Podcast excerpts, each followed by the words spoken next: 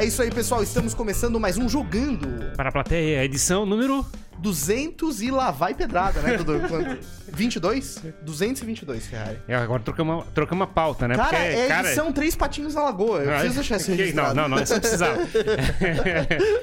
Mas a gente tava fazendo uma, é uma sequência de conversa a respeito de moda, sobre como é que é o luxo. É, fazia tempo que a gente não falava sobre música, cara. Exatamente, a gente gosta bastante, né? Recebemos várias bandas e vários músicos aqui é, no nosso podcast. Foi muito massa esses papos realizados, né, Ferrari? Pois é, quem que chegou aqui hoje? Hoje nós estamos aqui recebendo, né, um trio instrumental, veja só, Ferrari, chamado O Grilo e os Mosquitos. É, é um trio que desenvolve vários trabalhos instrumentais. Eu assisti é, o novo lançamento deles, que é o single chamado Roubada. e eles estão para lançar também um novo álbum, Baga Elétrica, que tá com apoio de crowdfunding, etc. E a gente está tendo o prazer aqui de receber hoje é, o João e o Pedro, que fazem parte desse trio, certo? Show. Sejam bem-vindos. Salve, galera. Obrigado, obrigado. bom? Falou bonito, hein? É isso aí. é isso tá aí. bom, né? dentro, Tá por dentro. É isso Tem que ele começar a vender esse speech, cara. Tá muito é, top, né? tem que vender, tem que vender. Não fez. Vamos botar no pack, no, no, no pack, no pack do podcast. É muito, muito massa receber vocês aqui, legal pra caramba falar, né, sobre música, sobre arte. É, as pessoas precisam escutar e aprender mais sobre isso. E tem mais um no backstage aqui, né? Maravilha. Exatamente, no backstage a gente tem o, o terceiro integrante do trio, né, que em breve vai fazer uma participação aqui com a gente. É, porque a gente precisa, pra completar o trio, tem que ter três pessoas, né, cara? E a gente também tá com a produtora deles aqui, que tá nos acompanhando também nos bastidores. É isso aí então, galera. Vamos pra nossa vinhetinha aí e a gente já Show. volta pra fazer o papo. Maravilha.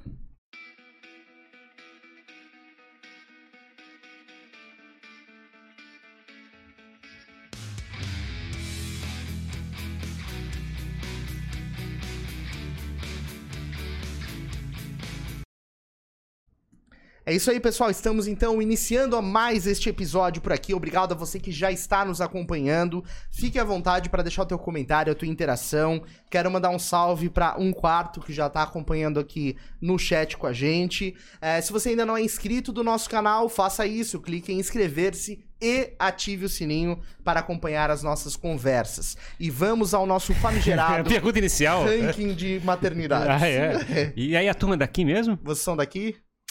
Não. Eu nasci aqui. João Sou nasceu aqui também. Sou daqui também. Legal. E qual maternidade? Carmela Dutra ou Carlos Correia? Carmela. Carmela. Ô, irmão, eu sempre me confundo. Pô, Dudu, temos um furo no nosso ranking É, agora. cara, juro, juro. A gente tá Eu montando vai um achar ranking. Carlos Correia. Carlos Correia. Carlos Correia Mas eu não é- posso... é Então, é um a um no papo de hoje. Então. é isso aí. Pode crer. E, enfim, vocês nasceram aqui, como é que foi a, a entrada de vocês nesse universo da música, né? Normalmente a galera vai pra esse lado das artes muito cedo, né? Quer começar? Pode ser, cara. Pra mim nem foi tão cedo assim. É. Pra mim foi final do ensino médio ali, a curiosidade de começar a tocar. Mas antes disso, cara, aula de música, tive um. Um salve pro Márcio Bicaco, foi um professor meu, toca na camerata, tímpano hoje em dia, baterista. Massa, a gente teve o maestro da camerata aqui no. Cara, a cada, vez, a cada entrevista, a cada conversa eu me surpreendo. Tipo, não sabia que o Márcio tinha sido teu professor. É, cara, o Márcio foi o primeiro cara que, tipo. Tipo, o professor que faz tu morder a vontade, assim, de querer estudar, assim, sabe? Então. Voltar a querer estudar Nossa, qualquer coisa ou estudar música? Não, estudar música. De, de- de querer estudar, não de voltar a estudar, né? Sim, sim, de Porque, na realidade, antes disso, música é simplesmente fazer barulho? Cara, eu fiz um TCC sobre isso. tá ligado? Vamos aí, Não, então. mas enfim, acho que música, pô, fazer barulho é um começo, né? Fazer barulho é um começo. Eu, eu, quando era criança, ficava batucando em prato, quebrando coisas sem querer, assim, mas acho que a música vem bem depois e. Sim. Enfim. É isso aí. E como é que foi a tua, esses teus primeiros momentos com a música? Foi cedo, Cara, foi tarde? É, eu tive. Eu sempre tive bastante contato com a música desde cedo, assim, tipo, a minha família sempre teve muitos amigos e amigas musicistas, instrumentistas, intérpretes, cantores, cantoras, compositores, compositoras. Muito mesmo, assim. A minha família sempre foi muito festeira. Ah, muito. sim. Então sempre teve muita festa em casa, com muita música ao vivo. Dificilmente tinha um som mecânico, assim, ligado, Sim. rolando. Porque Um sempre pendrive. é, porque, nossa, quando eu era pequenininho mesmo, pendrive mesmo, era, né, mal, mal tinha. E o, e o meu irmão é baterista percussionista, né? Então aí um salve pro Neno Moura, meu irmão, grande percussionista, grande batera, grande compositor, grande letrista. E, Então eu desde pequeno, na verdade, já acompanhava assim os- as andanças na música do meu irmão, né? Ele tocou no Tijuqueira, hoje ele tem um, um trio de forró, ele tocou com um bocado de gente aí. E de vez em quando eu ia assistir um ensaio e tal. E a minha mãe sempre gostou de cantar também, sempre cantou nas festas da família, assim. E não é à toa que depois ela foi virar realmente oficialmente cantora, compositora. Então, um salve aí pra minha mãezinha Yara Gerber Legal. meu amorzinho Sinistro, da minha sinistro. Vida. Tem dois CDs lançados, eu participei do segundo. Que massa. Então, uma família de músicos. É, eu, meu irmão e minha mãe, né? E, e, e toda essa galera em volta, né? Muita gente. Mas meu pai sempre gostou, meus outros irmãos também. Então, a música se- sempre teve muito forte, assim. E tu tinha alguma preferência, assim, no começo? Tu já participava? Tu se lembra dos- da primeira vez que tu é, começou a ter contato realmente ou tocar um instrumento? Olha a doideira, cara. Tipo, a minha família sempre foi muito da música brasileira, né? Assim, total. MPB total. Forró, samba, choro. E, e eu, como a maioria dos jovenzinhos, né? Eu, eu, eu me iniciei no rock and roll, né? Hum. Rock and roll, os clássicos. e- Acho que nós três, né? É, putz, Nós hum, três. difícil fugir disso. Sei lá se é nossa geração, se é todo o contexto, enfim. E, cara, foi com. eu- a primeira banda que eu fiquei viciado na minha vida foi Beatles.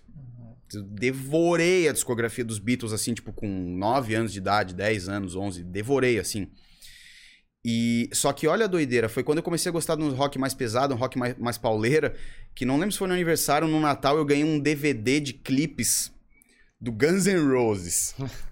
E, a- e, sei lá, cara, poderia ter sido qualquer outra coisa, mas foi aquilo ali que me atinou na minha cabeça a, a vontade de querer aprender a tocar um instrumento.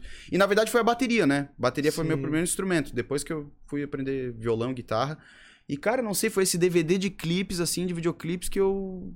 Caraca, eu quero aprender a tocar um instrumento, coisa. E, e foi ali, assim. Cara, que massa. é isso. E qual foi teu Doideira. primeiro instrumento? O meu primeiro instrumento foi violão. Hoje eu sou, sou baixista do trio, né? Sim. Eu toco baixo, é isso que é a minha vida, assim. Mas comecei no violão, cara. Tem um, um lance parecido, assim. Acho que o violão. Acho que o violão no Brasil é um lance super acessível, né? Aham. Sim. Então, pô, meu vizinho tinha um, um violão, eu ia na casa dele estudar, assim, assistia as videoaulas no YouTube, e ia lá treinar, assim, enfim. E engraçado que eu tenho uma memória de, desse de coletânea de clipe, cara, do Queen. Meu pai tinha uma coletânea do Queen que foi uma coisa que eu assisti demais, assim, também. Coletânea DVD? É, é. não, co- coletânea de clipe, né? Um DVD com vários clipes, assim. vários- Isso aí foi muito forte uma época, né, cara? Tinha Os DVD ao vivo e coisa, mas também tinha os compiladão, né? Compiladão ao vivo, compiladão de videoclipe, compiladão de Sim. tudo que é época, né? De- Sim. Ah, eu Muito não massa. sei, eu curtia pra caramba Queen, assim, mas o Beatles eu não curtia muito. Meu pai era bitomaníaco, assim, total também. Consumia direto, assim. Ah, mas eu não muito. sei. É, eu demorei pra chegar no Beatles também, cara. Ah, eu fui eu demorei pra de chegar. cabeça, assim. Recentemente eu assisti aquele filme Yesterday no Netflix lá. Que Top, o top. mundo esqueceu dos Beatles. Pô, Ah, o do cara que compõe, É. vai compondo as É, músicas dos Beatles. é, cara, eu tô louco pra ver esse filme, mas É eu bom, não é vi bom, é ainda. É animal. Não, e no final, cara, Não, não, não, não, por favor. é muito, é muito massa, cara. É legal pra caramba, assim, nessa. Ver essa jornada, né, do músico. A gente sabe que é uma, uma parada desafiadora, assim, né? E, enfim, a tua realidade era mais estar num ambiente já que tu tinha pessoas que profissionalmente atuavam com música. Eu não sei se era o teu caso também de. Cara, não era o caso, assim. Eu sempre cresci dizendo que não tinha música na minha família. Hoje em dia minha mãe me cobra de dizer que tinha sim. Que o meu tio tocou gaita quando era jovem, minha avó tocou violão, mas depois que conheceu meu avô não, não tocou mais. Então, eu tive músicos na família, mas eu não interagi com eles enquanto músicos, assim. Isso é engraçado. Então, Hum, eu me desenvolvi. Tem um outro, um primo meu que é o Rafinha Puerta, canta, pô, música nativista super bem, assim, compositor demais, assim. E a gente cresceu junto, só que depois a gente teve um, um período em que a gente não foi próximo, que eu comecei a tocar violão, ele também, a gente não interagiu, então é engraçado, assim, essa minha relação com a música na minha família, porque tem músicos, Uhum. mas eu nunca convivi com a parte musical da família, assim. Pô, isso é louco, né, cara? E é bem o que ele tava falando ali da questão da reunião familiar, né? É interessante, em volta da música, né? Eu, não- eu fico pensando na questão da. Como é que é de- desses negócios de eventos de família. Porque, de certa forma, começa a ficar um pouco cansativo ficar tocando as mesmas músicas, ou tipo, sempre tocando a. Como é que é? Todo mundo se junta pra tocar música. Ou vocês acham assim, cara, é, é legal, é bom, é porque é a nossa forma de ficar próximo de todo mundo. Ah, cara, pra mim, assim, meio que o. estar fazendo música entre pessoas que a gente gosta, seja família ou os amigos, é meio que o auge da vida, assim, sei lá. É meio que a gente vive, eu pelo menos eu vivo pra isso, assim, a hora que eu tô tocando, ou a hora que eu tô compondo, ou a hora que eu tô ouvindo um som com a galera, ou que eu tô tocando com a galera, que a gente tá num show, ou que a gente tá indo assistir alguém tocar, ou que a gente tá numa jam session, ou que a gente conhece galera nova da música que a gente não conhecia, é sempre uma celebração, assim, é sempre um... É sempre um momento muito especial, assim, acho que é, esse- é, é isso que é... Pelo menos é isso que eu busco, assim, né? Sim, sim. É, é esse momento, né? Esse momento ele é o auge. Que massa. E é engraçado, assim, quando eu era pequeno e tinha as festas de família em casa, eu não sei se é aquela coisa meio de criança, né? Eu, assim, eu, eu não tinha muito apreço pelo, pelo tipo de música que se, que se fazia, assim, né? Que nem eu falei, eu era mais do rock and roll, mais do metal. Sim. Se fazia muita música brasileira, coisa eu gostava, eu achava bonito, eu achava muito legal, eu ficava muito deslumbrado, né, com aquele bando de gente tocando e troca e sai um, entra outro, sai uma cantora, troca o baterista, toca, entra um percussionista, chega um baixista, chega o cara do sopro, chega não sei o quê. Eu ficava muito deslumbrado com aquilo, só que eu era criança e meio que tava assim, fazendo as minhas, as minhas coisas, né, eu, Sim. eu ia vendo isso meio Paralelo, assim. meio paralelo, mas aquilo ali foi nutrindo dentro de mim, assim, o- Sim. enfim, me, fe- me fez me tornar o que eu sou hoje, assim, eu vejo um pouco É, dessa é, forma. é o ambiente, né, cara? O ambiente faz toda a diferença. E em que momento vocês enxergaram, assim, é, a música como negócio, assim, até, tipo assim, qual foi a primeira banda, a primeira experiência? Provavelmente uma um banda de rock, né? grupo, Você é. deve ter uma banda de rock. Todo mundo faz uma banda de rock ou não? Porra, eu, eu passei por essa, né? eu acho que eu também, né? Acho que todos, todos, com certeza. Cara, eu, eu, eu acho assim, tipo, pra mim, meio que virou essa chave. A minha primeira banda, é, é isso, eu come- eu comecei a tocar bateria com 12, violão com 13, guitarra com 14. Aí com 13 ou com 14 ali, é, foi com 13 ou com 14 eu fiz a minha primeira banda. Uma banda com, com grandes amigos que eu tenho até hoje, inclusive eu, o Grilo, a gente toca junto com o Tiz aí, um salve pro Tiz, um salve pro Tomás Marchioro, grandes músicos, grandes compositores também. E hum, a gente tinha essa banda nas antigas, quando a gente tinha 13, 14 anos, se chamava Jack Off. E ali foi meio que a minha escola, assim, a gente as primeiras composições, primeiros shows, primeiras apresentações em público. E a gente já mexia com música autoral naquela época, né? A gente sempre foi fissurado em criar. Ah, olha o que eu fiz, não sei o quê. Pegava o violão, pegava... Ninguém nem tocava direito, mas já tinha um, um- um tesão naquilo ali. Claro, mas era uma parada mais. É, vocês enxergavam mais profissional assim de lá e receber por isso e tal? Então- Ou era curtição, assim? Então, a coisa foi meio que acontecendo, cara, não sei nem explicar como, assim, eu acho que a grande virada foi que teve, teve um, um concurso de bandas colegiais, que era o Pepsi Música, acho que hoje nem, acho que nem tem mais, eu nunca ouvi falar mais, mais no tal do Pepsi Música, mas eu lembro que lá em 2009 teve o tal do Pepsi Música, já tinha tido algumas edições antes e teve algumas outras depois, a gente decidiu participar, nossa, olha só esse concurso de bandas, não sei o quê. Ah, vamos mandar o que a gente tem. Eu acho que era mandar um- o que tivesse de áudio, o que tivesse de material de vídeo, o que tivesse, assim, era pra mandar. Um resuminho, um, um release ali sobre a banda. A gente mandou, e foi muito engraçado, a gente mandou totalmente sem pretensão nenhuma. Aí um belo dia, o Tis, esse meu amigo da banda, ele abriu o e-mail, caraca, aqui ó, já nos mandaram não sei quantos dias atrás, a gente foi selecionado lá pelo concurso. Concurso? É, lembra que nos inscrevi num Sim. concurso lá? Ninguém nem lembrava. Tu nos inscreveu num concurso, não sei o quê. É, a gente passou, não sei o quê, a gente tem que ir pra Porto Alegre lá pra gravar um... Amanhã. É, não, é, foi uma coisa super assim, cara. É, tá aqui uma semana, não sei o que. Meu Deus, sério. Aí a gente foi, gravou um videoclipe, assim, gravou uma. fez uma gravação ao vivo no estúdio com filmagem e tudo. Aí era uma peneira, assim, se inscreveram 200 bandas, aí foram selecionadas 10. Bum, daí a gente foi uma das 10 selecionadas. A gente, caraca. Nossa, a gente nem imaginava, nem imaginava nem passar. Aí, enfim.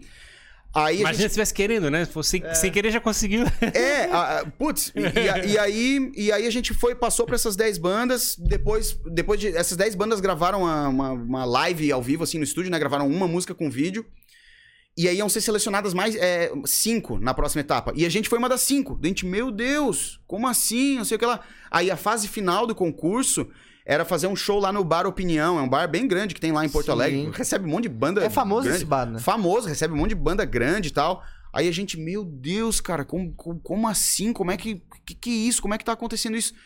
E, cara, a gente não foi lá e não ganhou o concurso. e aí, como prêmio do concurso, a gente abriu o show da Peach no Pepsi On Stage em 2010 ou 2009. Que doideira, cara. É, pra, tipo, duas mil e poucas pessoas. A gente tinha 16 anos, era um bando de criança. E gravamos um álbum. Falou de, com a de cinco músicas. Falaram com a Pete? Trocamos ideia, tem o autógrafo dela até Ah, hoje. Pegou, Trocamos cara. ideia. E, cara, e isso aí meio que virou uma chave na nossa cabeça, assim. Tipo, cara, tipo. Sei lá, a gente meio que viu que a gente tinha qualidade, que a gente tava, a gente tava pronto pra dar esse próximo passo. Tipo, cara, agora é só a gente se organizar, é só a gente.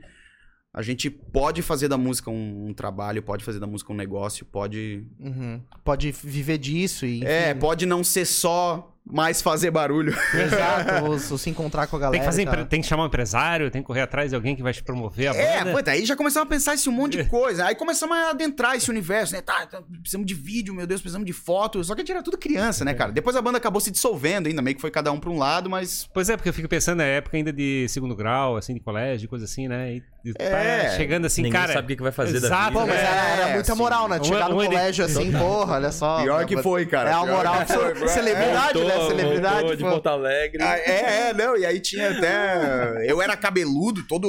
Agora, tô Agora não, né? Ah, é, não, agora, engraçado, agora eu tô cabeludo, né? Mas eu era todo cabeludo, todo meio, meio desleixado, assim, meio que sofria um. Ah, era meio tirado assim pra, pra, sei lá, pra qualquer coisa. Bullyingzinho de leve. É, e aí, e aí ganhamos o concurso, cara. Eu lembro os mais velhos, assim, né? Os, os galera. Clean Instagram Live, ele. tá- Os mais velhos, que eram um, um, dois anos mais velho, mas pra nós já pareciam uns gigantes, assim, pô, caralho, a banda virou a banda da escola, assim, pô, os caras ganharam o concurso, a gente passou a ser respeitado, assim. Que massa. Que massa. Agora é de verdade, né? Porra, é o triunfo no colégio, cara. Isso é Não, negócio. é, foi muito curioso, cara. Massa, massa. E como é que foi? Tu, tu teve uma primeira banda, tu também falou que passou por isso. É, não, mas é bem mais humilde a história, né? Não, não ganhei. Não foi no primeiro, foi segundo. Não conheci Eu, eu era a banda que não, não passou na peneira, imagina. Não, é que, cara, tipo, eu não tive uma banda assim que eu reuni com os amigos no colégio, sabe? Pra mim foi sempre mais um lance de quando eu comecei a tocar, foi quando eu comecei, quando eu tava pra me formar no terceirão, assim. Uhum. Antes eu estudei e tal, e a partir daí foi muito mais tocar com várias pessoas ao mesmo tempo, meu desenvolvimento assim era um adolescente que tocava na banda da galera mais velha e foi indo Participava assim, de várias coisas. Exatamente. Eu acho que, né, como eu comentei, eu comecei tocando violão. Aí tocava guitarra também. Só que quando eu comecei a tocar baixo, eu comecei a me interessar muito mais e comecei a ter muito mais oportunidade, assim. né? Acho que tem muito mais gente que toca guitarra do que baixo na vida, assim, né? Pô, Então, sacode muita gente começou a árvore. me chamar e muita gente começou O baixista a me é dar sempre oportunidade, demandado. assim. Exato. Mas é, E mas pra mim foi um desenvolvimento animal, assim. Massa. Então foi só. Sempre esse lance de, ao invés de ter uma banda de trabalhar com carinho, escrever no, no festival, foi ter várias e meio que o desenvolvimento vir no. Tu se encarar como desafios, músico, assim, é. claro. né? o Exato. guitarrista é aquele que vai pra frente fazer o solo e aí o baixo fica sempre atrás, perto da bateria, é isso? Exatamente.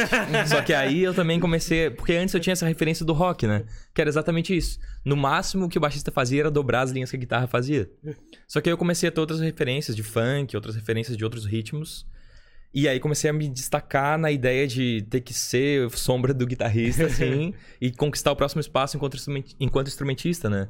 Quando a gente começou a estudar improvisação, assim, no baixo, poder fazer solos. No- na, nossa banda tem isso bastante, assim, né? É um trio instrumental e a gente busca o jeito, o espaço do baixo na nossa banda não é o espaço do baixo numa banda de rock, assim, Uhum, né? Por claro. mais que a gente toque rock, mas é essa ideia de transpor o, o espaço sombra e Sim. sim um espaço de igualdade, assim. Acho que isso vem do, do jazz, da música improvisada, né? Sim. De a gente tocar, fazer solo, improvisar. E trazer essa atenção também. Exato, né? exato. É engraçado, eu, eu, assim, eu não sei, eu não sou da área, mas é, a guitarra ela tem um tipo de, de uma, tipo uma agressão, né? Tipo, pelo som que toca e coisa parecida, enquanto o baixo ele parece que é que ele mexe com o teu, teu coração, assim, ele mexe teu corpo por causa da. Como é que é da. da como é que é? As frequências. Se tiver, um, ca- se tiver uma caixa boa e coisa parecida, Aham. ela vai chegar e fazer tremer assim O no baixo negócio. no coração. Exato, eu não sei, minha percepção do lado de fora, né? Claro. Não, mas faz sentido. Faz sentido. Faz É sentido. que a guitarra tem distorção, né? Acho que é isso que você tá falando, assim. Aham. A guitarra tem aquele som mais saturado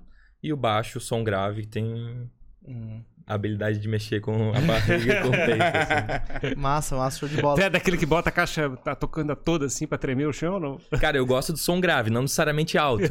mas eu gosto de ter ali o bumbo e o baixo, o bumbo da bateria naquela aquele tambor grave no pé. Uhum. É, Pra nossa banda é bastante referência, assim, o baixo mais grave e o bumbo mais gordo pra colar junto e, e ter esse sentimento aí. Não é animal. Eu vou, daqui a pouco, em breve, aí o Grilo vai fazer uma participação com a gente, mas. Ah, que grilo é esse? A gente Pois tá é, falando né? de grilo, e grilo, grilo. Pois é, é o, é o, Pois é é, o, ele o tá cara ali. do trio, ele tá aqui, né?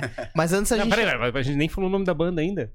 Já falou Grilo os Mosquitos? Ah, falamos? Falou, Falou, falou, Falou no comecinho, no Falou, comecinho. falou, Grilo os Mosquitos. Mas aí vocês, então, é, cada um tocando a, como é é, os seus projetos pessoais e coisas. E aí, de repente, uma hora vocês se encontraram e começaram a fabricar essa banda? Como é que aconteceu isso? A gente se conheceu na UDESC, né? Na Uhum. Universidade Estadual aí, no curso de música. No ano que eu entrei, os meus veteranos tiveram a ideia de fazer uma jam session. Jam session, não sei se Não sei o que é uma jump session. Jam Session é basicamente um encontro de músicos em que a galera vai tocar o que quiser tocar junto, né? Lá, Então, tá. então eu acho que me, me lembrou da pergunta que tu fez antes, de se não fica chato tocar as mesmas músicas, né? Em encontros de família, coisas assim. Eu acho que nesses ambientes onde os músicos se encontram, tem algo da improvisação que sempre é diferente, né? Eu, eu vou encontrar contigo, eu não sei tocar uma música que tu sabe, tu não sabe uma outra que eu sei, mas a gente sabe alguma outra em comum, a gente vai tocar junto e, enfim, provavelmente todo mundo que estiver junto vai fazer com que esse momento seja diferente. Legal. E a gente se conheceu nesse contexto, né? Improvisando junto, desenvolvendo, como é que eu, né? Como é que eu ia tocar, fazer um solo no baixo? Naquela época eu ainda tocava rock, não sabia fazer, né? E acho que a gente se conheceu nesse contexto, além de se conhecer pessoalmente, num ambiente que favoreceu a gente se conhecer musicalmente. E aí, de um grande grupo de galera que tava ali improvisando junto, a gente saiu e tentou fazer o nosso lance, assim. Pô, que massa isso, né, cara? É uma, na verdade, foi um ambiente ali de vários talentos se misturando que saiu o projeto de Tá, vocês, então, né? então como é que é o nome? Grilo. E os mosquitos. Grilo Os- e os os mosquitos. Com dois L's. Os L's. Tá, e, e como é que chega nisso? Quem Então. são os mosquitos? Então, peraí, posso chamar o Grilo pra Pode, contar essa pode história, chamar, então? pode chamar. Quer ocupar minha cadeira aqui, Logri? Merece, Então- merece, merece, merece. Então venha cá contar essa Grilo fatídica mosquitos história. Com dois L's. Até é Grilo muito, com dois é L's. muito Grilo curioso, com L's. É mosquitos com dois L's, Fer. faz menos de uma semana que a gente teve exatamente no lugar. Esse fim de semana a gente teve no lugar onde esse nome nasceu. O, o Grilo vai, vai explicar aí pra vocês agora. Sim, sim. Como é que é o... É Grito e os Mosquilos. Alô, ah, tá. Bem-vindo, É Grilo. bem-vindo, Opa, Grilo. É Boa, boa tarde, bom dia, boa noite pra quem estiver vendo em... depois de estar ao vivo, né? Então, Tamo junto. É isso aí. Como é que, como é que foi essa, essa parada, assim? Porque foi tu que reuniu a galera ou não? então, Ou é, tu já era o Grilo antes? então é, eu sempre fui o Grilo porque meu nome é Gustavo Grilo. Ah, é um tá. sobrenome e um apelido. Entendi. Então, meio que me chamavam de Grilo, Grilo. Uhum. Algumas pessoas sabiam que era um sobrenome, outras pessoas não sabiam. Pô, sobrenome bem massa, né? Já é um sobrenome com eu apelido era, eu era bulinado quando era Já criança. veio. Sério? Pô, é massa. Bulinado? Claro! é, tu, é, tu é ruim, né? eu sempre falo que eu nunca quis- queria ter feito a quinta série A contigo. quinta, ia ser é- difícil, ia ser é- difícil. Não, ia ser é nós três, galeguinho, um galeguinho penteiro. nós três no fundão, né? É, exatamente. Mas bem, a gente tava nessa época da Udesc, a gente tava, né, começando nessa pira de música instrumental, assim, tentando se entender. Na verdade, eu tava fazendo, eu sou formado em história na Udesc. Uhum. Então eu tava ali também meio de bicão, assim. Porque eu já tinha uma. Já conhecia todo mundo, também to- toco bateria, né? Claro. Então a gente tava ali junto, assim, fazendo esse movimento. E daí a gente fazia é, muitas festas, né? Sim. Obviamente, porque eu acho que essa questão de se encontrar é exatamente isso. A graça de se encontrar é que é.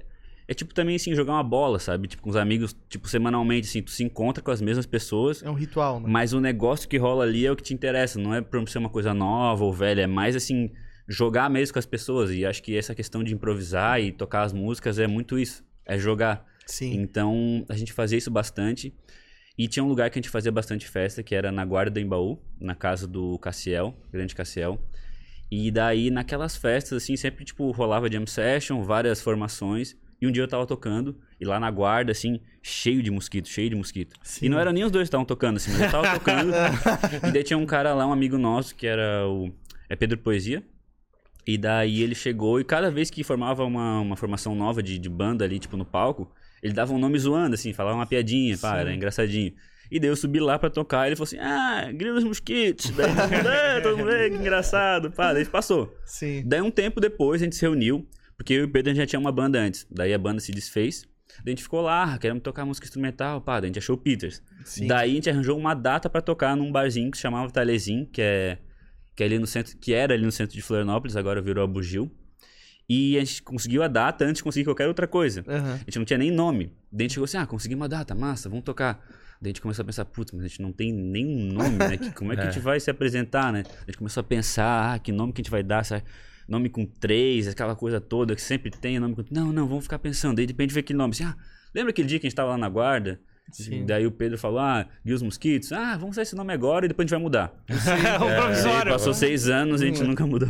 E é, agora temos grilo e os mosquitos. É, E, exatamente. cara, como é que é criar uma, um trio, assim, um negócio de música, uma banda instrumental, assim, é... Porque eu até tava conversando, né, com a galera aqui quando a gente conheceu o trabalho de vocês. É, o fato de não ter letra, né, de ser algo só instrumental, é, dá oportunidade pra contar uma história diferente, assim. Como é que foi essa decisão? Por que só instrumental? E qual é o desafio? Qual é a vantagem? Cara, eu acho que veio dessa nossa vontade de se desenvolver enquanto músicos, né? Tipo, de se desenvolver, de se desenvolver enquanto instrumentista, de, de ter um espaço no instrumento que pudesse não ocupar o lugar da voz, mas ocupar o lugar de discurso, assim. Então acho que é um grande desafio. A gente teve que estudar muito e ainda tem que estudar bastante, assim, pra conseguir fazer músicas que sejam tão interessantes quanto uma música cantada, né? Que tem uma letra que puxa o ouvinte, assim. Eu achei que legal, então, o ponto de vista é achar uma forma de levar o protagonismo para o instrumento. Exatamente. Isso. Exatamente. E é, é deliberado, quer dizer, tem que construir isso. E muito, Exatamente. construir muito, assim. Tanto que a gente começou, na verdade, tocando. É, a gente começou tocando músicas populares que a gente gostava, tipo Bob Marley, é, Jimi Hendrix, é, Stevie Wonder. Então a gente pegava as músicas dessas pessoas que era cantada e a gente fazia em versão instrumental. Sei lá, o Pedro fazia o, a voz, só que ele fazia na guitarra, né? Aham. Então a gente, faz, a gente fez essa transição pra achar o nosso lugar ali no meio da música instrumental, né? Que é tão diverso, assim, é uma música muito. Por não ter letra, por não ter, tipo, alguém cantando em português, ela, é ela tem uma abertura diferente, sabe? Da música Sim. cantada, assim. Claro que toda música tem seu lugar e Claro. tem sua abr- abrangência, mas a gente achou isso, sabe? Essa. essa essa universalidade da música instrumental, assim, que a gente achou muito legal e a gente queria achar um jeito de entrar naquilo. Porque tem um. Eu imagino que no show de vocês deve rolar uma parada que é um silêncio de voz, né? Porque as pessoas estão em silêncio escutando o show e vocês não estão falando. Então, num show, sempre tem alguém falando, né? Ou o público ou quem tá no palco. Então é isso que eu achei curioso, é um silêncio de voz. É o momento em que todo mundo tá escutando. Essa é uma boa pergunta. É. Alguém canta não tem junto? nem resposta. É, não, foi tão bom. Agora, tu me fez pensar sobre isso agora. Mas é, tem uma. Então, a gente começou num... de um jeito muito livre. Assim, a gente não começou pensando, ah, nós somos uma banda séria que Sim. vai fazer. Não, a gente começou, Uhum. tipo, ah, a gente só quer se reunir enquanto três pessoas e fazer um som e pra ganhar um dinheiro, fazer os bagulho, legal. E daí, então, nesse meio, a gente chamava muitos amigos pra virem cantar, tocar com a gente. Então, a gente já teve muitas formações onde as pessoas cantavam. Mas aí depois a gente foi vendo que, que o nosso core ali, nós três, a pira era a gente pesquisar e ver como é que a gente podia se virar em três pessoas e fazer uma coisa interessante pra todo mundo, sabe? Claro, claro. Não, é animal, cara, muito, muito massa, assim. E como é que é o contexto de música instrumental, assim, no, no Brasil, sei lá, no mundo tem, tem muitas produções, tem um, um mercado próprio, quem que é público? Como é que vocês começaram a tatear, assim, esse caminho? Então, eu acho que nesse contexto cena, a gente lida também com o lance de que a gente não é um trio de jazz, né? Porque o jazz tem uma cena própria. Claro. Os Uhum. músicos, os virtuosos, enfim. No jazz também tem essa questão de que da É improvisação, é instrumental né? também, né? Instrumental também. Pode ser cantado, mas enfim, Uhum, uhum. majoritariamente instrumental, onde é, cada músico, cada instrumentista tem o seu momento para poder fazer uma improvisação com base na música que está sendo tocada, né? Enfim, é, reinventar o discurso da música, assim. Só que a gente não é um trio de jazz, né? Hum. É um trio majoritariamente de rock, mas também não é um trio de rock. é um- é- a gente lida com esse, esse meio termo que a gente não tá na cena da música pop, Sim. a gente não tá na cena do jazz, mas a gente tá querendo unir essas coisas, assim, sem voz, claro. Mas tem muita coisa no Brasil acontecendo no, no jazz, com certeza. Muitos grandes instrumentistas aqui reconhecidos fora. Só que no nosso nicho. Existe também. Sim. Só que são projetos um pouco mais pontuais, assim, né? Sim. Tipo, aqui em Floripa tem os Scroats. Não sei se vocês já ouviram falar. Não. Não. Cara, é um trio também, baixo, bateria e piano, que fazem Nossa. uma onda semelhante, que a gente curte muito, assim. Abraço pros Scroats. É, tem outras referências? Agora, assim, de cabeça, de cabeça daqui, não, mas eu acho que. essa questão, tipo, no jazz tem muita questão de, de cada músico ter seu nome, sabe? Sim. Então tu reconhece aquele músico pelo nome dele. E a gente se dá enquanto banda, sabe? Então Sim. isso já nos coloca, no, nos coloca num lugar um pouco diferente, sabe? Tipo, Sim. o Scrolls é uma banda, né? Então isso também tem essa questão de, tipo, de ser um pouquinho diferente, assim. Mas em termos de cena, eu acho que a gente tenta... Eu acho que hoje em dia tem um lugar pra tudo, sabe?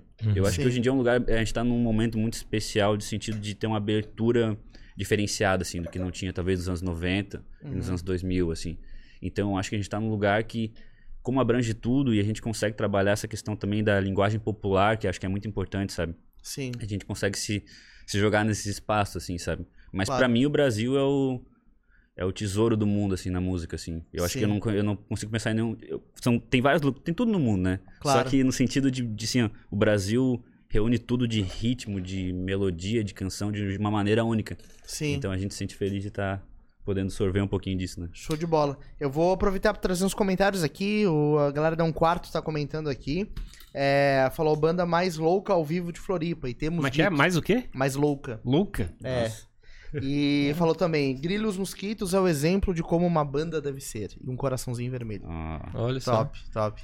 É, massa, Valeu, massa. pessoal. É isso aí. É, e como é que vocês, assim, quem que é a galera que acompanha vocês, assim, é, tem uma, uma comunidade já que é, manda feedback, é normalmente alguém que já curte, de repente, alguma coisa na linha do jazz ou não, às vezes a pessoa quer algo diferente. Então, eu acho que. Eu comentei antes, né? A gente não tá nem na cena do jazz, nem na Sim. cena do, do pop, mas a gente tá meio que nas duas, né? Eu acho que a gente se encaixa num festival de jazz, numa curadoria assim. A gente se encaixa no festival de música alternativa, talvez música indie, depende. A gente faz um show que é legal de assistir em pé, talvez, Uhum. né? Tomando uma cerveja, E sei a lá. gente fala no microfone, a gente tá querendo também cada vez mais usar o microfone, não exatamente pra cantar, Claro. pelo menos por enquanto.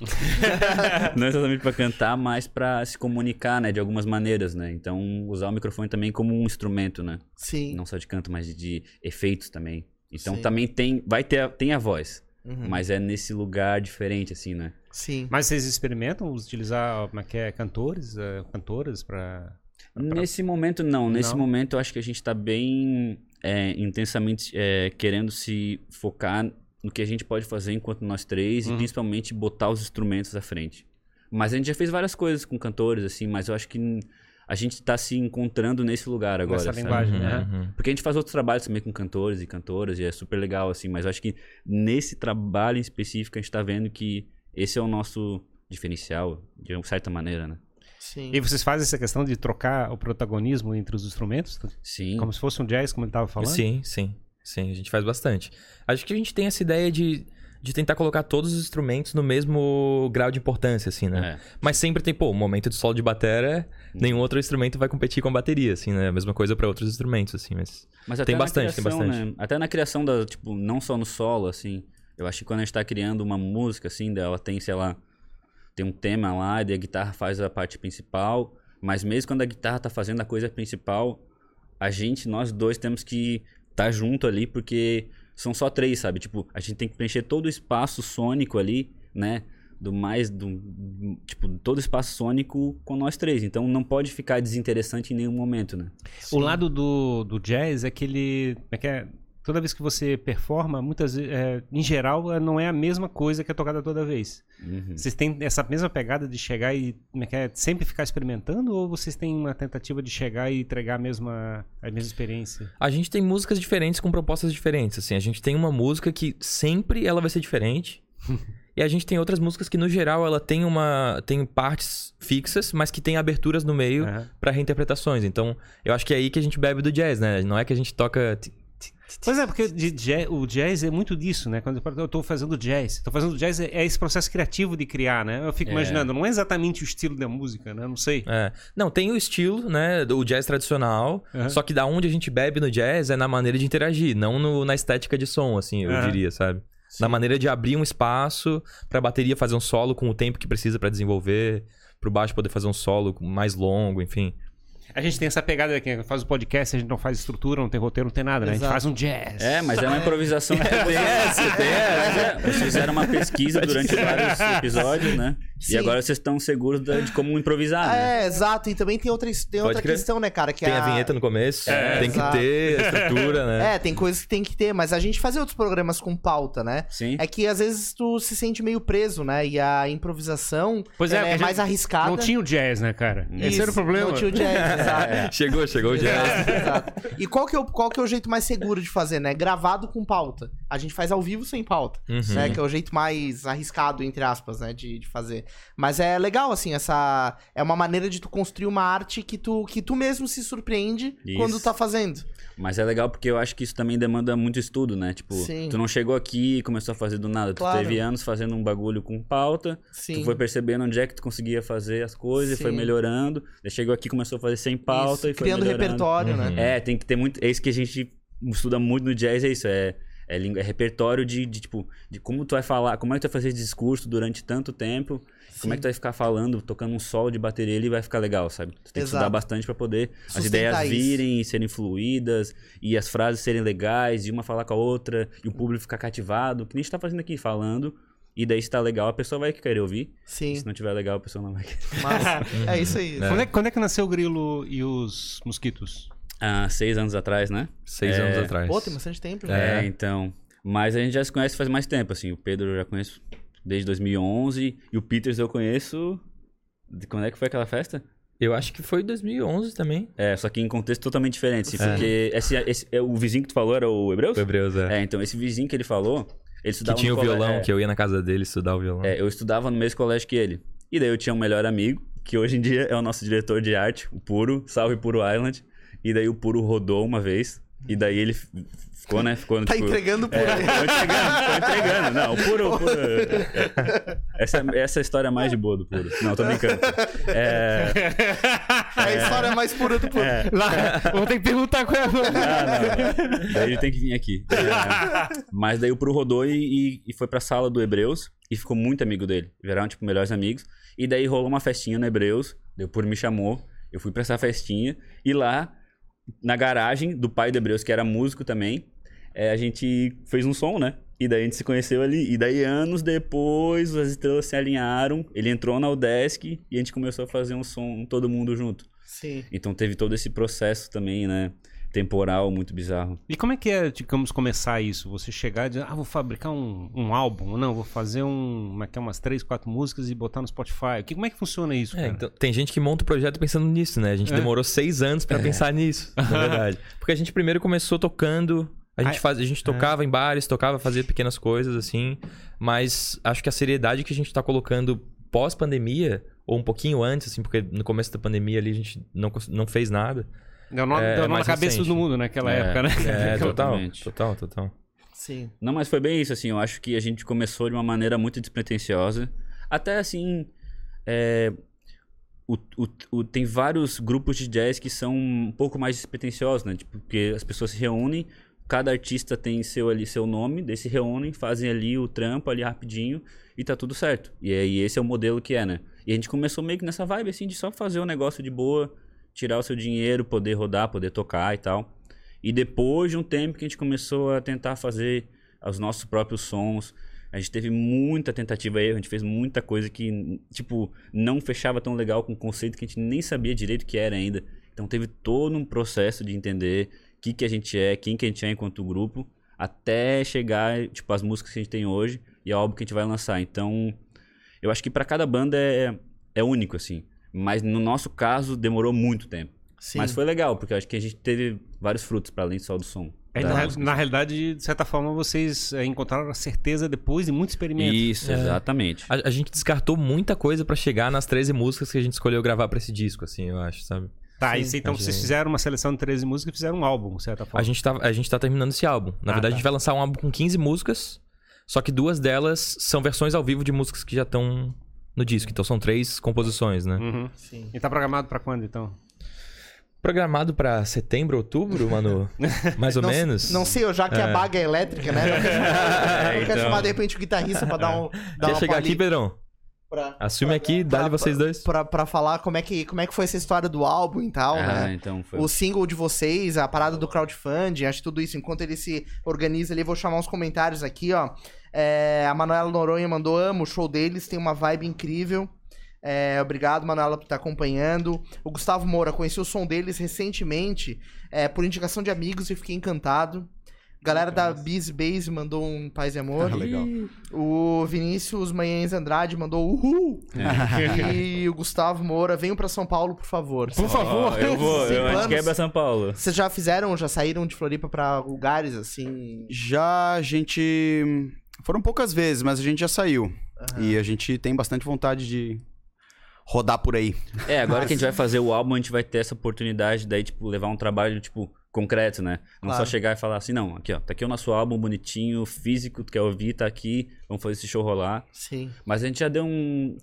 Já deu umas voltas, assim, mas era mais enquanto uma banda ainda não. Não tanto autoral, assim, sabe? Era mais Sim. uma banda ainda de tocar a música dos outros, assim, né? Mas Sim. a gente foi pra Itajaí, foi pra vários lugares. Fazer releituras E- Curitiba. E enfim. como é que foi essa história do single? E fale um pouquinho do, do álbum.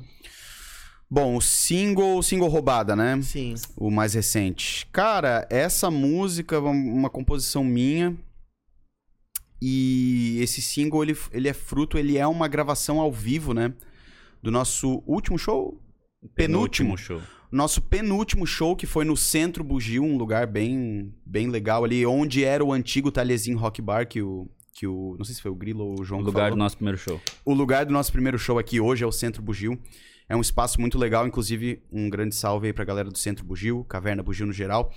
E a gente fez esse show lá que foi fez parte da programação da Maratona Cultural. Teve a Maratona Cultural em Floripa, né? Foi um evento grandão de vários dias com vários artistas, vários shows diferentes. E a gente fez esse show lá e a gente conseguiu gravar, fazer uma captação desse show ao vivo que aí a gente foi ouvir no dia seguinte, né? No dia seguinte, o show foi excelente. Aí no dia seguinte a gente, dormi, a gente dormiu tudo lá no Grilo, depois do show fomos tudo pra lá, dormimos lá. E aí a gente foi ouvir, né, o material, né? Pô, o show tá gravado, né? Tá aqui no computador, vamos dar uma ouvida. A gente tava até com medo, o João falou que, pô, não sei ali se o microfone estourou, Aham. talvez, não sei se vai dar pra aproveitar. A gente, puta, vamos ver, cara, vamos ouvir. Cara, a gente ouviu um resultado surpreendentemente legal, uma, uma vibe muito bacana. Até vou deixar uma curiosidade. Foi engraçado assim que a gente foi ouvindo, né? O, o- o- a captação ao vivo ali são vários microfones, né? Um microfone no bumbo da bateria, um microfone pros pratos, um microfone pros tambores, um pra, pra guitarra, um pro baixo, não sei o quê. E aí, aí tinha um, um- um som lá, cara, que pegava o, a, a- que pegava a reação do público. Ah, a galera gritando e não sei o que. A gente, cara, que que é isso, cara? Isso aqui não é o microfone da bateria, não é o microfone do. A gente se deu conta que ficou um microfone de voz, assim, pra gente se comunicar no palco. Ele ficou aberto sem querer. Nossa. E pegou, cara, a reação da galera, todo mundo gritando, ai, batendo palma, não sei o que, aquilo ali que deu todo o toque. O molho do bagulho todo era o toque microfone especial. esquecido. É. Foi esse microfone que foi esquecido, cara. Aí a gente. Já tava tudo, já tudo mixado, tava separado os canais, estavam tudo... Tava separado os Tava canais. separado. é. Ah, tá, então- Daí a gente Depois pôde mixar. Deu, é, daí a gente deu, aberto, deu é. um trato e Foi tal, bom. mas a captação ficou surpreendentemente boa. E aí, ouvindo o show, a gente meio que fez essa curadoria, decidiu escolher essa música que tava com um play Sim. com bastante energia, bem legal, e a gente E- decidiu lançar ela, né? E, cara, uma curiosidade, né? Claro, meu, meu conhecimento musical é bastante, assim, não é profundo. Mas é uma coisa que me chamou a atenção, porque normalmente uma as músicas, né, que a gente tá acostumado, elas são. é, o nome delas traz alguma coisa que faz parte da letra. E no caso instrumental, como é batizar uma música instrumental? Como que tu batizou essa música de roubada? Eu acho que cada um tem uma filosofia, né? O João, ele deu uma resposta esses dias numa, numa outra entrevista que a gente fez que, que, eu, que eu acho que é interessante. Assim, como a gente não tem uma, uma letra, um texto, né, que já Sim. deixa bem esclarecido qual é a ideia central da música e tal. Tipo, eu sou da filosofia que você não pode ficar pensando demais também. Senão Entendi. você meio que não fica satisfeito com nada e, e- e acaba meio que abandonando a ideia. Eu, eu, pelo menos, penso dessa forma. Então, esse foi um, um nome que me veio meio rápido, assim. Sim. Acho que mais pela. O, senti o que tu sentiu na hora. É, assim, a música ela tem um, um desenho da melodia, assim, um negócio do timbre, um negócio no ritmo que me remete muito a essa situação roubada, de tipo, tá na roubada, sabe? sim, sim. Quem nunca teve na roubada, furou um Aham. pneu, Aham. ficou na. esqueceu a carteira em casa, fez sei lá o que que aconteceu, que deu alguma coisa errada. Eu não sei, essa música ela. Ela o traz. deu ruim, assim. É, ela meio que traz um deu ruim e, e só que era um, o, não lembro qual de vocês foi que falou também que ela lembra um pouco essa coisa de um, de um vilão, assim, tipo um Dick Vigarista, tipo Ah, um, tá. um coiote, uma coisa assim do cara que, que, que, que meio que tá tentando, tá tentando sacanear, mas meio que sempre se dá mal, assim, no fim das coisas. Uhum. Eu não sei, cara, aí que tá, assim, eu, eu tento não pensar demais, mas essa música, ela me, trouxe me trouxe esse sentimento, assim, tinha alguma coisa nela que trouxe esse sentimento, do negócio de estar na roubada. Aham. E eu acho que também você tem que deixar uma certa abertura Claro. pra galera ouvir, sei Aham. lá, Interpretar do jeito que interpretar achar, da forma Sim. que achar conveniente, enfim. Sim, é, e, e tem muitos significados, né? A roubada pode ser muitas coisas, né? Isso. Isso é, É. legal. Isso Mas é legal. também eu acho que, por exemplo, no nosso caso específico, a gente é uma banda que não, não se leva muito a sério num sentido assim. A gente não é uma banda, sabe, que as nossas fotos vão ser a gente sério, assim, Sim. olhando preto e branco, assim, aquela coisa pá. Que é super massa também, mas nesse caso dessa banda não é. Então, o jeito que a gente se comunica enquanto amigos também já é muito, tipo, cheio de código, sabe? De anos de amizade, assim. Então a gente meio que fala coisas que só a gente entende porque a gente já Várias fez uma piadas piada- internas É. e tal. É, e o jeito que a gente, exatamente. tipo, viu que era melhor nomear as músicas é na hora alguém falou uma piada, o bagulho ficou, sabe? Tipo Então, o nome da banda, Grilos Mosquitos. É, exatamente. Então, exatamente. Ele fechou o ponto de tudo, assim, porque a gente viu, nossa, velho, deixa, deixa rolar o bagulho. A gente tem umas É. músicas que não tem nada a ver o nome, assim, ó. O nome, tipo, ele é engraçado, porque ele, ele saiu de uma piada, mas às vezes ele não tem um- uma significância, assim, Claro. muito lá que a gente tá botando no conceito do bagulho. Não, é só tá ali porque. É o que veio na hora e é pra ser. e pronto. Esse, esse single eh, roubada, ele saiu quando? Putz, agora deve fazer o quê? Duas semanas, três semanas mais, né? Umas três semanas, semanas? mais ou Três menos. semanas. E vocês botaram onde? Tá, tá onde disponível? Tá em tudo que é plataforma, né? Spotify, Deezer, ah, YouTube. Vocês têm YouTube imagem, tem um então? vídeo. YouTube Ah, tem um vídeo. Tem imagem. É, do show. Ah, que é, é, bem por- legal, né? É, por acaso essa música tem um, um videoclipe, né? Que é uma filmagem do, do próprio show, né? Onde ela foi gravada. Eu a assisti. gente tocando ela ali na hora. Você Aham. assistiu? Assisti, assisti. É, é, essa, essa música tem, tem o videoclipe, né? Feito pelo, Sim. pelo nosso amigo Puro Island. Aham, massa, show de bola. E o álbum Bag Elétrica, como é que é assim, o single, muitas na estratégia de, de bandas e tal, tem essa pegada, né, de liberar alguns singles e depois no final formar um álbum e aí você tem uma várias chances de contato com o público, né? Uhum. Então eu imagino que talvez vocês tenham outros trabalhos pensados, mas como é que tá a ideia do álbum em si? Cara, é, o álbum tem 15 faixas, né? Como o João falou. É, duas delas são duas gravações que a gente já tem, Tá. que já estão lançadas, mas que a gente decidiu colocar junto nesse álbum, porque putz, já tem o fonograma, a gente vai prensar o disco e tal. Aquilo ali é a gente, é o dos Mosquitos. Vamos botar no Baga Elétrica, né? Que são as músicas Marimbondo e Traz o Repelente. Então, Tá caminhando bem. engraçado essa Inclusive essa né? faixa mata o marimbondo. Deixa só os mosquitos. Era o que o Pedro queria antes de ser picado, né? Mas, é, Ah, depois, música, né? a música Marimbondo eu, eu- é uma composição minha, foi inspirada na picada de marimbondo que eu, que eu levei. Bem, bem desagradável. Você é alguma coisa com insetos, né? Então, Então, o álbum das 15, das 15 faixas tem esses dois singles que a gente já lançou. Vai ter o Roubada ao vivo, que é o nosso single mais recente. E então, de certa maneira, isso meio que esse processo já tá rolando, né? De, de, de soltar alguma coisa antes. Depois, mais pra frente, provavelmente a gente vai lançar um outro single pra anunciar mais enfaticamente, né? Ah, o primeiro single do, do Bag Elétrica e tal. Então, a coisa está mais ou menos caminhando dessa forma, né? A gente agora tá terminando a. Na verdade, praticamente terminamos de gravar o álbum, agora vai passar mais pra etapa da, da mixagem, depois masterização e tal. E são 15 faixas, né? Isso aí a gente ficou pensando um pouco, né? Poxa, vamos fazer. Porque eu não sei, hoje parece que as- assim, a, a- tendência é as coisas serem cada vez mais picadas, cada vez ah, menores. tá, não, não né? ter, tipo, 15 faixas no álbum, É, menos. a galera lança, fazer um álbum, sei lá, às vezes lança oito, lança sete, ou lança dois singles e depois mais dois singles, ou lança de quatro em quatro. de- E a gente ficou pensando, né, cara, pô, fazemos o quê? Nove faixas, oito faixas, dez faixas? É porque poderia ser distribuído em mais cartadas, em mais é, É. outros trabalhos, né? Inclusive tem uma música que se chama Última Cartada no... Composição do João com o Rafael Calegari, um baita músico, baita baixista.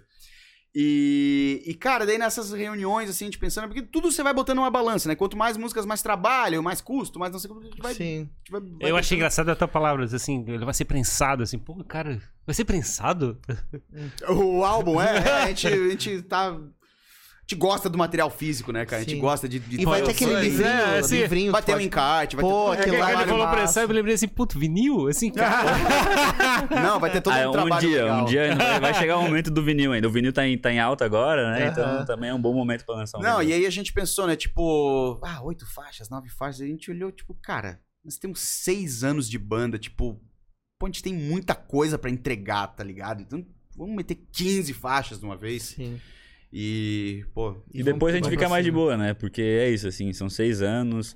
Então tem um monte de coisa que a gente tá pegando que é mais antiga, coisas super novas também.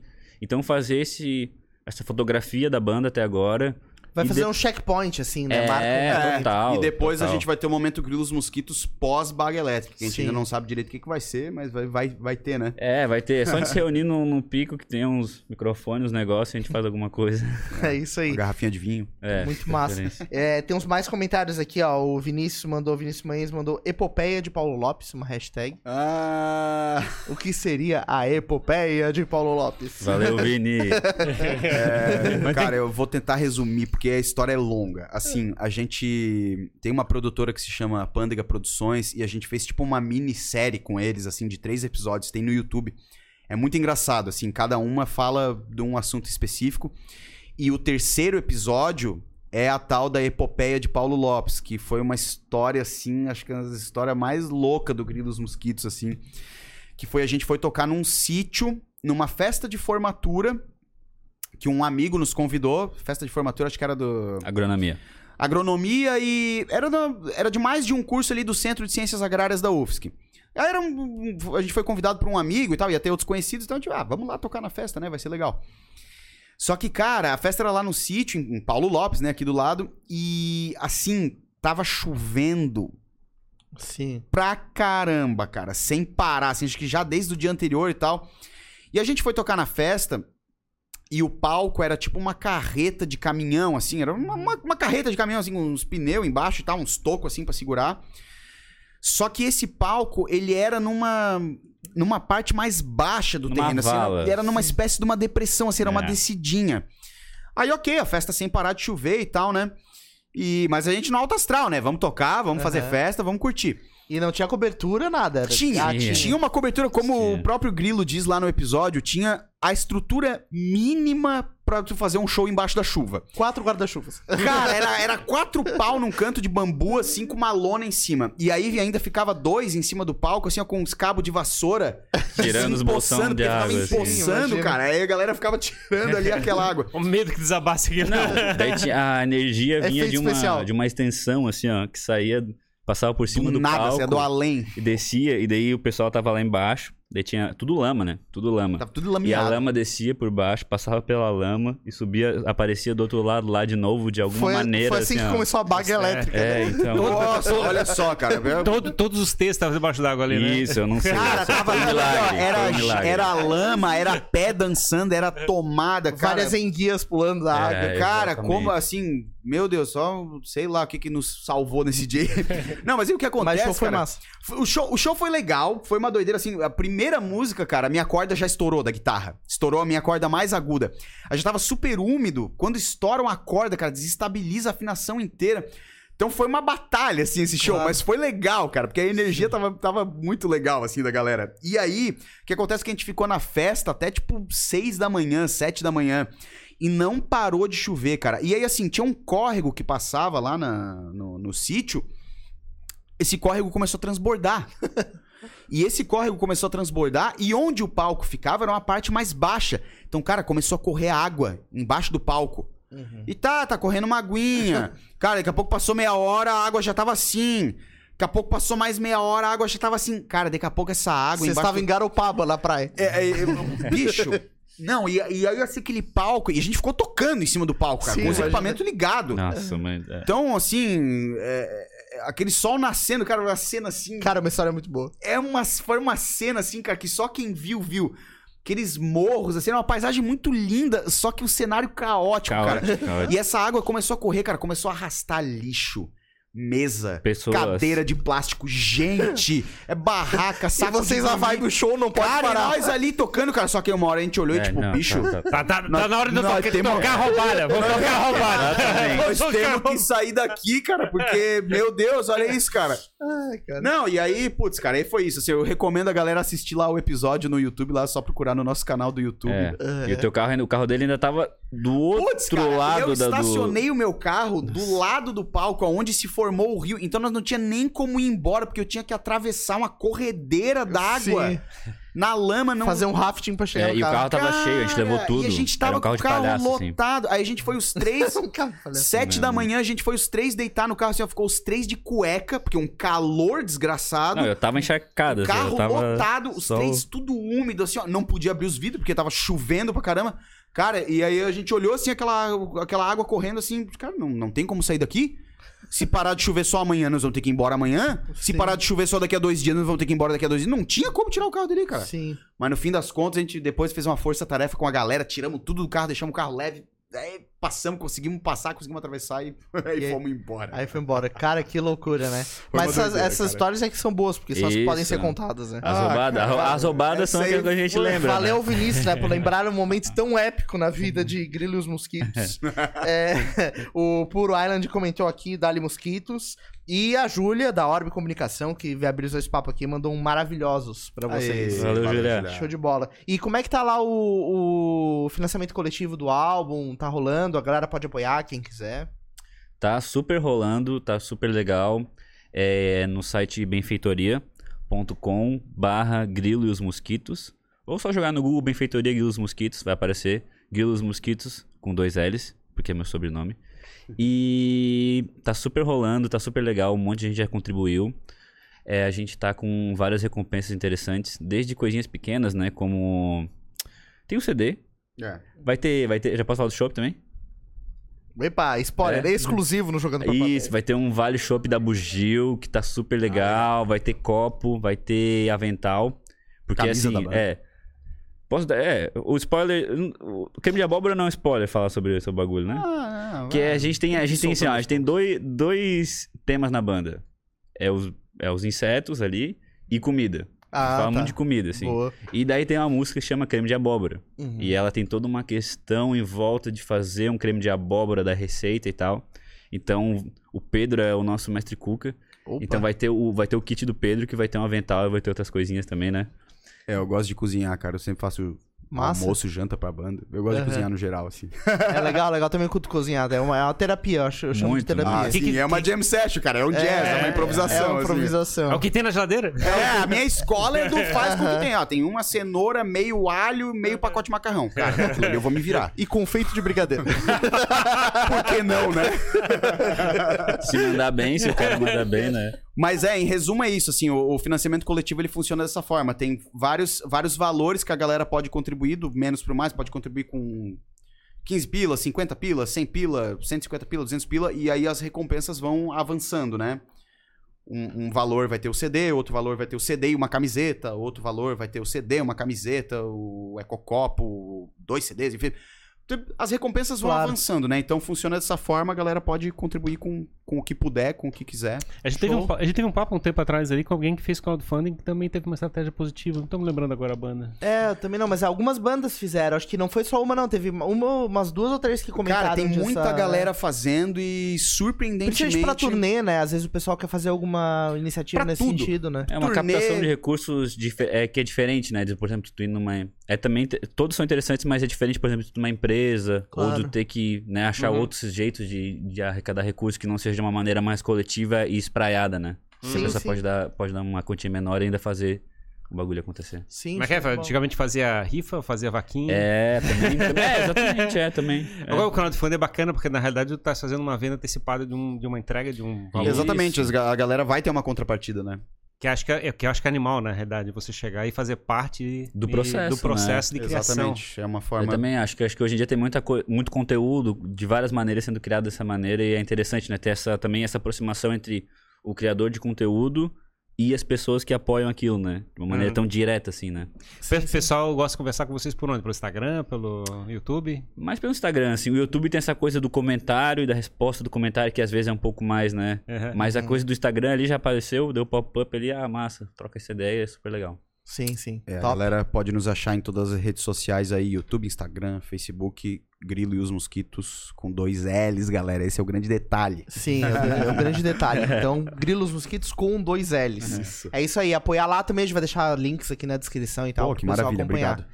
É, bom, obrigado, né, pela presença de vocês, né? Muito, muito massa conhecer mais a história, né, do, do que vocês estão estão fazendo. É sempre bom trazer esse tipo de coisa aqui. né? Legal, e aí bater É, papo divertido também é bom, né? Sim, sim, exatamente. Então, obrigado, Grilo, Pedro, o João que tava aqui com a gente agora. E o também, pessoal tá ideia. comentando também, agradecer. Sim, sim, exatamente. Todo mundo que tá acompanhando a gente aqui, né? Como sempre, né? A gente tem uma galera muito fiel. O pessoal da música é, Maravilha. muito chegado, assim, é, muito próximo. exato, é Pô, massa loucura. demais, né? A galera sempre vem em peso pros papos, Que assim. legal. E a gente tá tentando contribuir de alguma maneira, né? Dando visibilidade e tal, fazendo a galera saber o que, que tá rolando. Claro. Então é isso aí, obrigado pela presença de vocês, né? Que vocês possam voltar aqui é, nos próximos trabalhos, né? É, depois pra falar como é que foi o lançamento do Bag Elétrica e tal, beleza? Pô, legal, vai ser uma honra. É Pô, isso aí. Muito obrigado, pessoal. Então tá, Valeu. galera. Obrigado demais. O papo foi ótimo. Vocês são excelentes. Vocês são feras, estão mandando muito bem ali no Sem Pauta. É Jazz, no nosso Ah, jazz. ó, nosso É, jazz. é, Jazz aí tá O ótimo. nosso Animal. jazz. Vida nosso longa aí ao Jogando para a Plateia. É isso aí, tamo junto. Obrigado então a você que acompanhou mais este episódio com a gente aqui no Jogando Pra Plateia. É, a gente fica muito contente de fazer um papo como esse que a gente realizou aqui hoje. E você pode nos apoiar a continuar este trabalho, tornando-se membro do nosso podcast e obtendo uma série de benefícios ali que a gente oferece. Além disso, se você aí que nos assiste ou nos escuta, tem vontade de vir bater um papo aqui nesta mesa, você pode fazer isso através do Bombe na internet. Uma oportunidade em que você aí vem participa de um episódio e ainda leva um monte de conteúdo pra casa. Pra saber como é que tudo isso funciona, basta acessar esse QR Code aqui em cima, bombe na internet e ter acesso a tudo, beleza? É isso aí, escaneia lá e nós nos vemos no próximo episódio do Jogando. Para a plateia. Até mais, gente. Valeu, tchau, Falou. tchau. Obrigado, gente. Valeu. Tamo junto.